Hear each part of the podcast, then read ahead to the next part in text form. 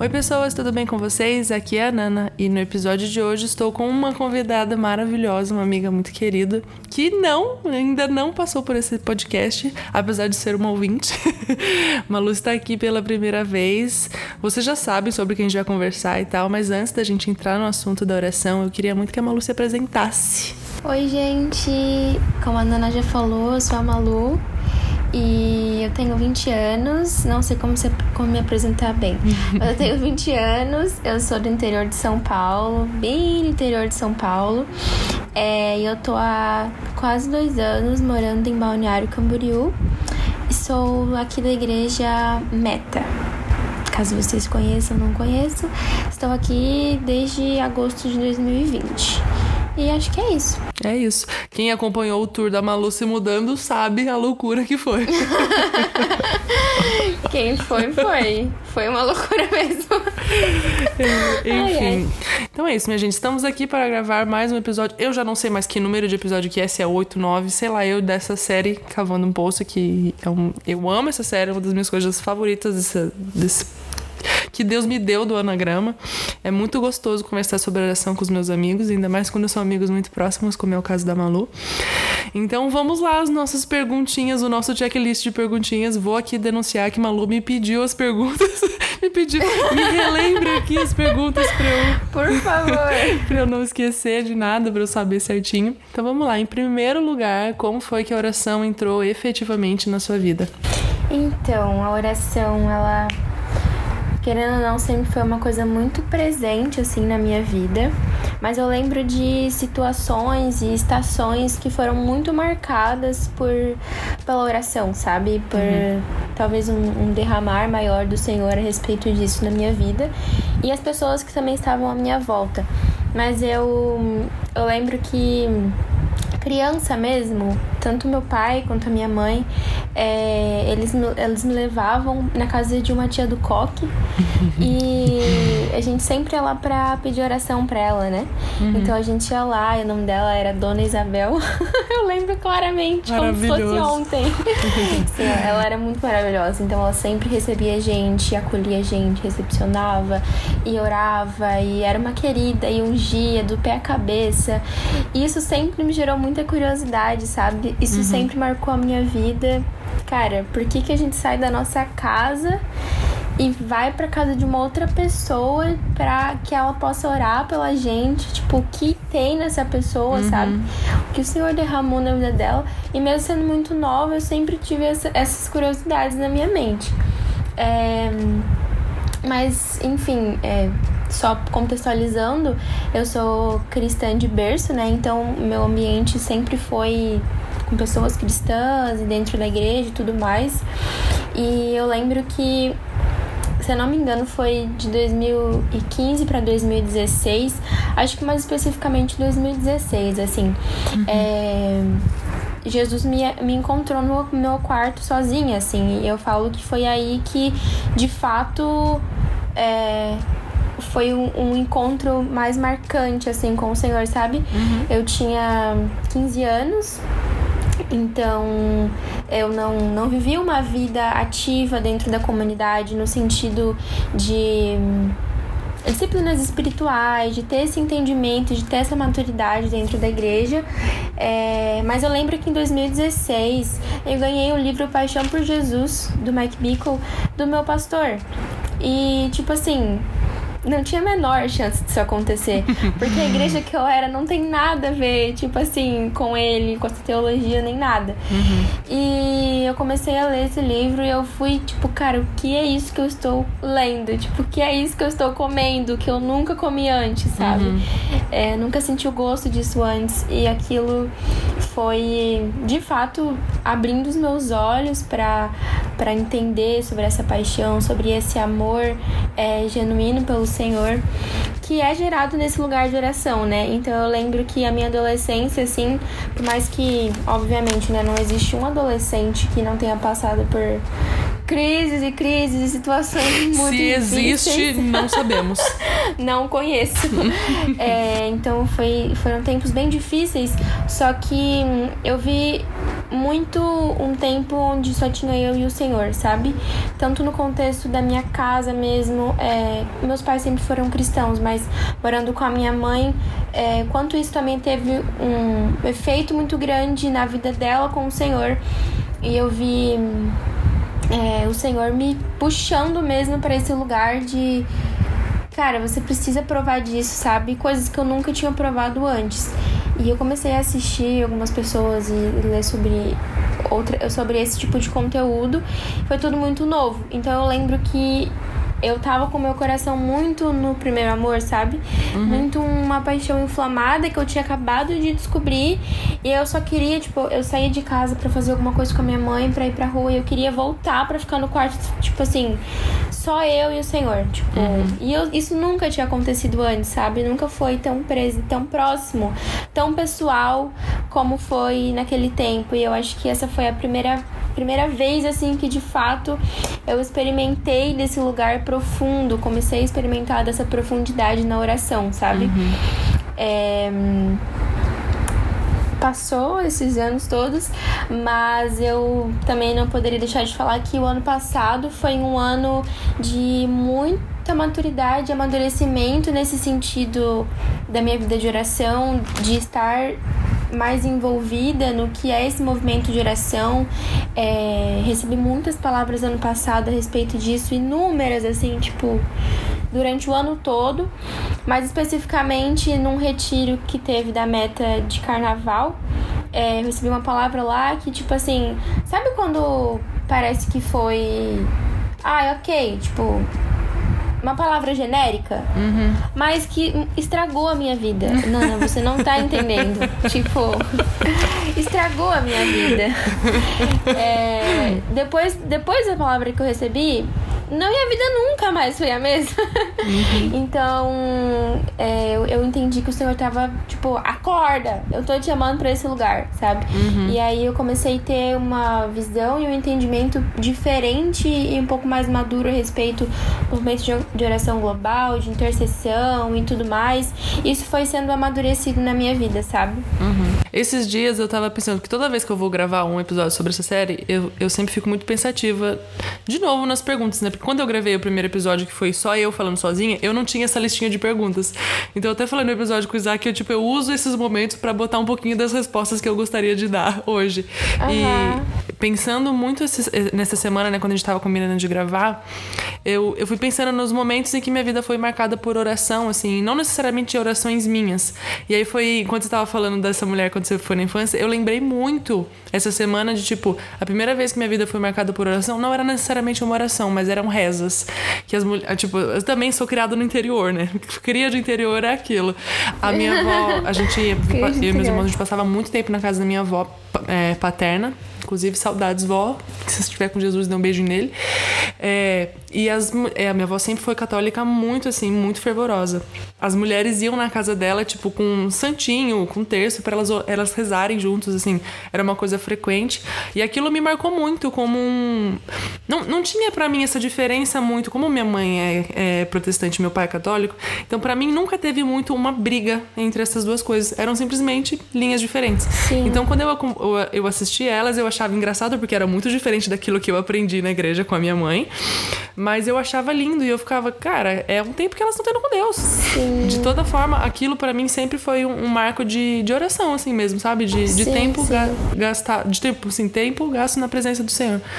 E aí, enquanto você falava disso, eu lembrei, falei, não, acho que, acho que é legal comentar também. Sim, essas tem pessoas que, sem saber, elas marcam e mudam a nossa vida com o Senhor, assim, tipo, em coisas tão pequenas e simples e tão rápido, tipo, aquilo ali marca a nossa vida por muito tempo. É. E a segunda pergunta, começa questões existenciais daqui pra frente. Vamos lá, vamos lá. o que que a oração te ensina? É... Nossa, é a crise, acabei de entrar. É, entre muitas coisas que a oração me ensina, nos ensina, eu acho que a maior delas é. Nossa, o que, que é a maior delas? eu tô pensando aqui sobre esperar no Senhor, sobre a contemplação de quem o Senhor é, sobre uma vida de perseverança naquilo que nós já ouvimos, mas que nós precisamos diariamente perseverar nessas palavras, perseverar nesse lugar. Então, acho que a oração ela gera esse, cara, eu preciso estar nesse lugar contemplando o Senhor, sabe? Uhum. Tipo, não tem como eu conhecer o Senhor se eu não oro, não tem como eu orar sem, sabe? Uma coisa vai puxando a outra e, e uhum. vai desenvolvendo nisso. Então, acho que é uma das coisas assim que eu mais acho que isso entra até um pouco na próxima pergunta, né? Mas uhum. é onde eu mais, assim, sou pega mesmo, sabe? Nesse lugar de, de permanência, nesse lugar de espera, porque as coisas não acontecem quando a gente ora e termina de orar, tipo, uhum. ok, vou orar e vai acontecer uma mágica, mas uhum. é nesse lugar de perseverança e de permanência que a gente precisa sempre estar, sabe? Uhum. E a gente não tá orando para ter alguma coisa do Senhor. Então, por isso que ainda mais a gente precisa permanecer nesse lugar de oração, sabe? Eu não oro para ter algo ou para até ser alguém melhor e tal, mas porque eu amo o Senhor. E se eu ainda não o amo, eu oro para conseguir amá-lo, sabe? Eu oro para aprender a amá-lo. Então, é muito uma troca que você fala do teu coração, o Senhor compartilha do coração dele juntos. Cara, uhum.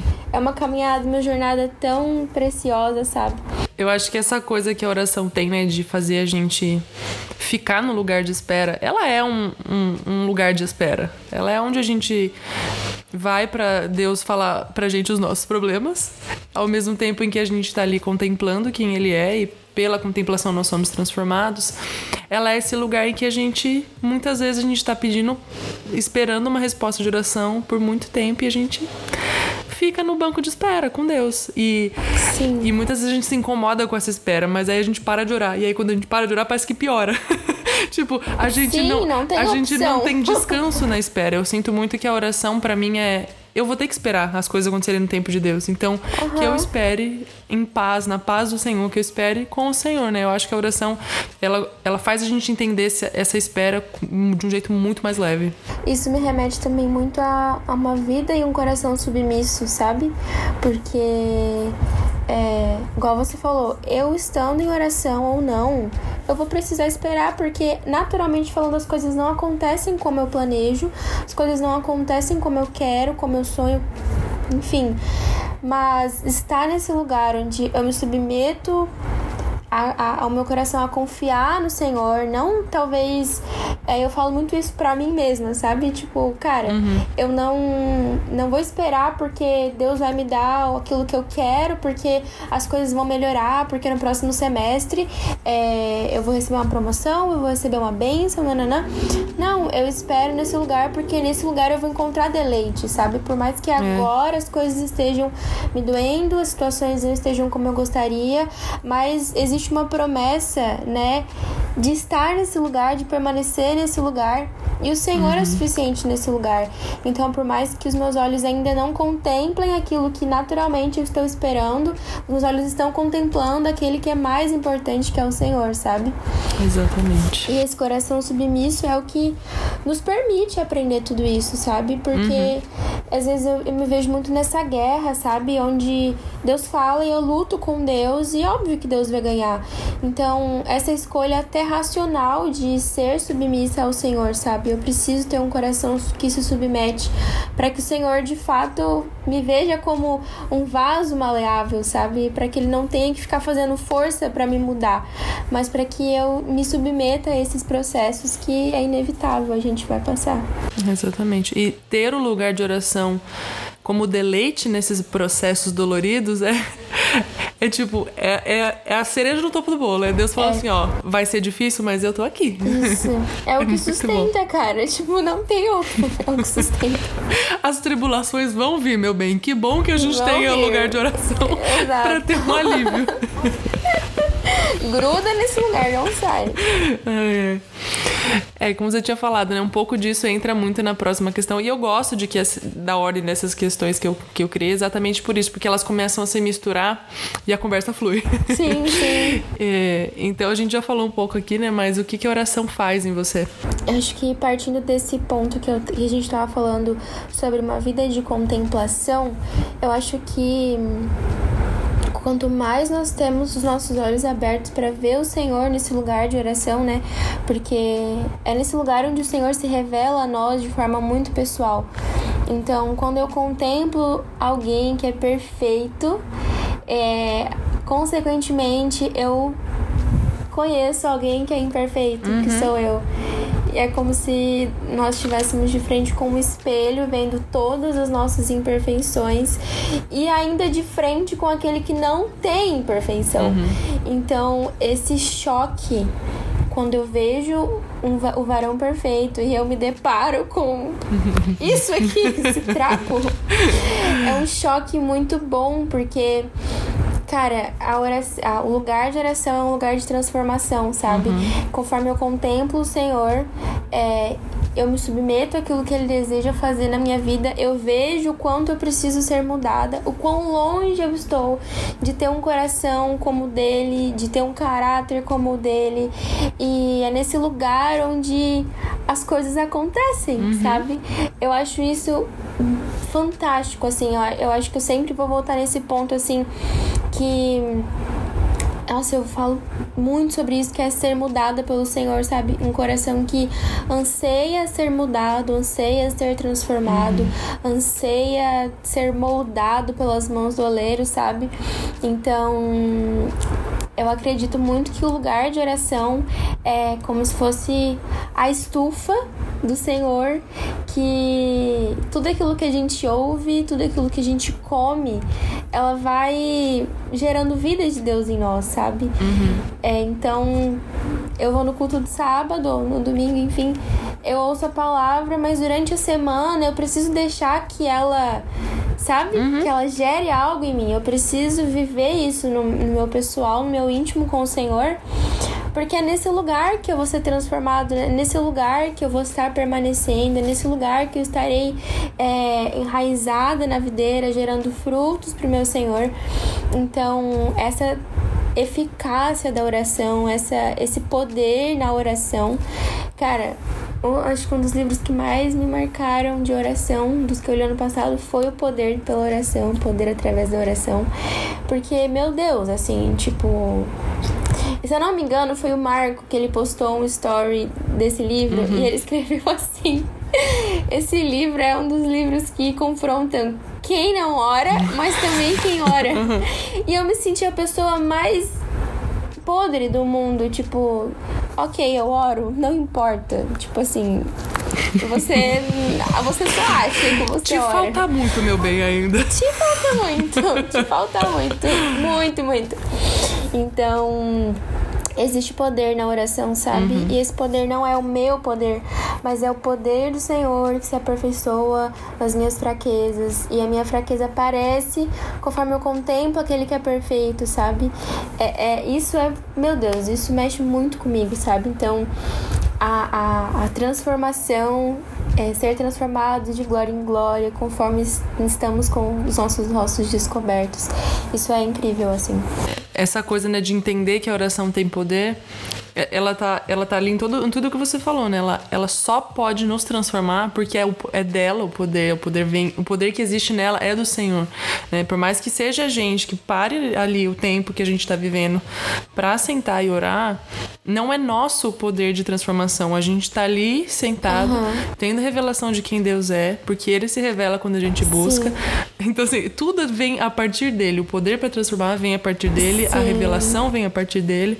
E isso é é, é o que faz a gente começar a entender quem Deus é e quem a gente é em, em todo esse plano, né? De tipo, eu sou simplesmente um instrumento, eu sou um filho amado e que preciso de transformação. E eu só vou ser transformado porque Sim. o poder não depende de mim. Sim, Meu, e esse é o cristianismo, tipo, essa é uma vida como discípulo do Senhor, essa é uma vida de discipulado na prática, uhum. sabe?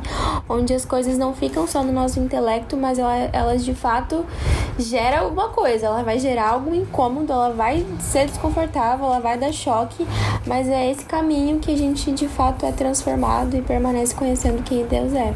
é teve um episódio aqui que eu até expus um pouquinho do que eu vou falar agora, mas é, ano passado eu tive, o Senhor foi expondo algumas falhas minhas é, de caráter mesmo e eu não eu não tava levando isso em oração, entendeu? O Senhor me mostrava nas situações da vida, porque a gente sabe quando é o Senhor revelando, quando é, a gente Sim. se apontando o defeito mesmo. e eu não tava levando aquilo em oração. E aquilo não, então não tava tendo transformação, porque o poder para transformar não vem de mim. Então reconhecer os meus defeitos por reconhecer não faz com que eles mudem. Sim. Eu preciso reconhecer eles diante da luz do Senhor para que o Senhor possa causar transformação. Então, esse poder que existe de transformação nunca vai depender da gente. Então não importa que você se reconheça como, sei lá, um X defeito seu. E se você não levar isso diante do Senhor, você vai continuar sendo esse, esse X defeito seu. Você precisa levar ele ao Senhor para ele poder transformar com o poder que há, que há nele. Exatamente. E vamos à derradeira, a questão mais existencial de todas. Maluzinha, por que orar? É... Por que orar, gente? Porque sim. Gente, porque sim. Termina esse episódio e vai orar um pouco. É... Cara, acho que partindo do princípio de que nós somos pessoas totalmente amantes que estão à procura de algo para se apegar, estão à procura de algo é, para pertencer, para se sentir amado de alguma forma, é, para preencher esse vazio do nosso coração que, meu Deus, é infinito. Uhum. Nós precisamos orar, uhum. nós precisamos conhecer aquele que a gente vai conhecer no lugar de oração. Uhum. Então, o Senhor é responsável e o Senhor é aquele a quem o nosso coração anseia. O Senhor é aquele que se compromete em se revelar ao seu povo é... Então, gente, se Deus tá comprometido nisso, eu fico tipo assim, qual a dificuldade da gente. Não, tem muita dificuldade, né? É uma pergunta meio tosca. Existem muitas dificuldades. Mas, tipo, racionalmente falando, como a gente se perde, como a gente tira, tira os nossos olhos daquilo que é primordial, sabe? Daquilo que é mais importante. Se nós nascemos para contemplar o Senhor, se nós nascemos para conhecer o Senhor e muito além disso nós teremos a eternidade para conhecê-lo, cara, esse conhecimento vai vir de uma vida dedicada a buscar pelo Senhor, sabe? Uhum. De uma vida rendida, de uma vida comprometida. Nossa, eu acho que depois do episódio de Oséias, uhum. que, foi, que é meu favorito, uhum. acho que o que eu mais falo sobre ele até hoje é aquele que você falou sobre compromisso. É, e cara, esse compromisso, sabe, com o Senhor, tipo, Deus ele é tão comprometido com o seu povo que ele fez uma aliança com o seu povo. E nós quebramos, quebramos e quebramos alianças em, a todo tempo, em todo tempo. E nós precisamos zelar por isso, sabe? Nós precisamos zelar por esse lugar de oração. É, eu acho que um dos meus salmos preferidos é porque eu amo salmos, assim, amo salmos. Mas o Salmo 27, por mais que eu ame o, o versículo 4, o versículo 8, ele me pega assim em níveis absurdos. Que ele fala assim: Meu coração ouviu tua voz dizer: Venha e entre na minha presença. E meu coração respondeu: Senhor, eu irei. Tipo, esse versículo ele me desmonta em níveis absurdos, porque não sou eu, o desejo de estar com o Senhor não parte de mim, sabe? Uhum. O Senhor, ele quer que eu esteja nesse lugar. Então, quando o meu coração ele entende isso, ele é como o coração de Davi, que ouviu a voz do Senhor dizer: Venha e entre na minha presença. Uhum. E por isso meu coração responde: Sim, Senhor, eu irei. Então, como eu poderia resistir ao convite do Senhor a estar diante dele, sabe? Não é qualquer pessoa. E quando nós temos essa consciência, cara, o Senhor deseja estar comigo. Eu preciso corresponder a isso de alguma forma. Uhum. É... Eu preciso ter zelo por isso com toda a minha vida. Eu preciso gastar a minha vida com isso, sabe? Porque essa é a nossa maior riqueza, é a nossa recompensa, é a nossa preciosidade. Não é aquilo que a gente vai deixar na, no, no mundo no final dos nossos dias. Mas, cara, é a vida eterna conhecendo quem o Senhor é, sabe? Uhum. Então, quando nós entendemos isso e nesse lugar de oração, o nosso coração vai entendendo isso, a gente consegue ir encontrando esse prazer que é superior a qualquer outro prazer. Eu acho que eu li essa frase, eu vou eu não sei se eu não sei falar a frase direito, mas no livro Na Estrada com Agostinho, que é somente alguém que é infinito pode suprir uma fome que é infinita. Somente alguém que é infinito pode suprir um vazio que também é infinito. E o nosso buraco é muito grande, uhum. tipo assim, não tem espaçamento, porque ele é muito enorme, ele é infinito. Então não tem como nós tentarmos nos encaixar e preencher tudo isso com coisas finitas. E só existe um ser que é infinito, que é o Senhor. Uhum. E então é, nesse, é nele que nós precisamos estar, sabe? E eu lembro muito também de João 17, onde todo momento fala sobre nós sermos, buscarmos uma vida em unidade, sendo um com Deus. E não existe outro caminho, sabe? Tipo, uhum. Tipo, não existe outro caminho é, para esse lugar, a não ser um lugar de relacionamento pessoal, íntimo, onde Deus não tá me cobrando para orar uma hora por dia, mas Ele tá esperando por mim nesse lugar, sabe? É, essa construção dessa vida de oração constante, que é que vai crescendo, que vai sendo amadurecida, é nesse lugar que a gente precisa manter os nossos olhos e o nosso coração, sabe? Amém. É, eu tô lendo Em Busca, em Busca de Deus, né, do Piper. Eu só tinha lido Plena Satisfação, que é aquele livretinho que te soca o, o livro inteiro. Soca, E aí eu comecei a ler ele de novo e aí eu tenho percebido, tipo, a oração. Por que, por que orar? Pra eu ter a plena satisfação que eu busco na minha vida. Sim. É, é isso, porque a verdadeira, a verdadeira satisfação, a verdadeira alegria do ser humano está em Deus. Então, pra que orar? para eu ficar satisfeito. Salmo 63, cara, nós somos uma terra seca, seca, uhum. não tem nada, não tem nada. Então a nossa alma precisa se apegar no Senhor, porque nós estamos sedentos uhum. e nossa sede não pode ser satisfeita em qualquer coisinha, sabe? E a gente já sabe que a gente tá sedento. Então, poxa, vamos pra fonte, sabe? Exato. Vamos pra fonte. É isso, amiga, é isso. Eu te agradeço muito por ter topado estar aqui nesse fim de sexta-feira. Aqui, ó, dando um spoiler de quando a gente está gravando aqui para os nossos ouvintes. Muito obrigada mesmo, mesmo, mesmo. Eu amei, amei, amei. Ah, eu tô muito feliz. É por mais que a gente planejou a semana aí pra gravação, não deu tão certo na primeira tentativa. Vários horários aí, mas no final deu tudo certo. Eu não poderia estar terminando a semana melhor. Tô muito feliz também. Muito obrigada por ter me chamado. Já foi tantas pessoas que eu amo nesse podcast, então eu sou um ouvinte fiel. E é muito um privilégio enorme estar participando também. Então é isso. Amiga, você tem indicações de livros sobre oração para dar? Isso, isso eu adoro perguntar para as pessoas. Um... Ai, vamos aos clássicos, né? É, Cultura de Oração, do Michel, ou Mike. Gente, esse livro me é... bateu tanto. Meu Deus do Ai, céu.